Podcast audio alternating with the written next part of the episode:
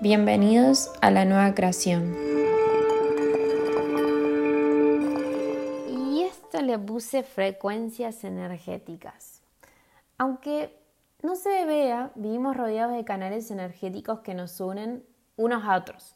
Solo que por cuestiones de frecuencia nos unimos o nos atraen personas, estructuras o situaciones que están bajo la misma vibración con la que estamos resonando en el momento presente. Pero ¿qué sucede? ¿Cómo accionamos? ¿Cómo nos expresamos? ¿Bajo qué condiciones?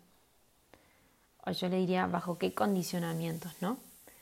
Esto es importante que comencemos a pensar, porque de acá parte empezar a conocernos y desde acá también puedes entender por qué lo estás realizando. Llegar a conocerte no solo es un mundo infinito, sino es la principal herramienta para desenredar o desprenderte de memorias o condicionamientos heredados familiares y por consiguiente sociales y culturales. A veces creemos que en el formato que elegimos nacer es para toda la vida. Y esto no es real, no es así. Uno puede cuestionar y conocer de dónde proviene, porque elegimos nacer en esa familia. Sí, elegimos. ¿Para qué elegimos esas relaciones, esos estudios, esos trabajos?